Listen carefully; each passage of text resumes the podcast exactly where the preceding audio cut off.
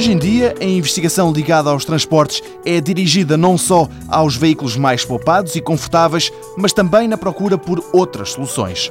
Um dos objetivos na busca por sistemas de transporte inteligentes é, diz Urbano Nunes, professor na Universidade de Coimbra, encontrar formas de tornar as estradas menos congestionadas. Hoje em dia temos um problema que é sentido nas cidades, as pessoas cada vez vão mais para as cidades e começa a ser, digamos, um, é um problema muito grave do ponto de vista económico, do ponto de vista das pessoas, do tempo gasto e etc. Portanto, e é necessário procurar meios mais eficientes, além de toda a questão de ambiente, também que sejam mais eficientes na mobilidade. Ora, com as estradas cheias a fazer perder imenso tempo às pessoas que nelas circulam, os investigadores, afirma Urbano Nunes, procuram torná-las mais comunicativas. Há muita gente a trabalhar nisto, em investigação, nas empresas, nas universidades, podemos ir para situações de ter, por exemplo, não apenas veículos inteligentes, mas até rotundas inteligentes, cruzamentos inteligentes.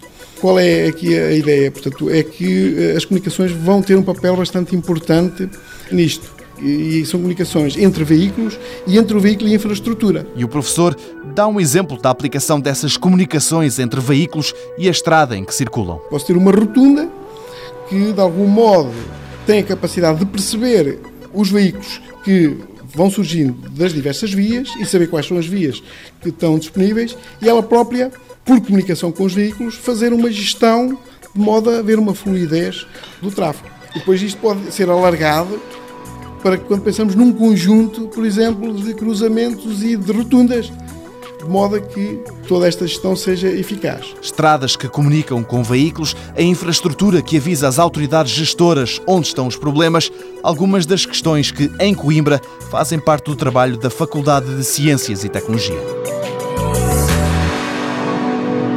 Mundo Novo, um programa do Concurso Nacional de Inovação BSTSF.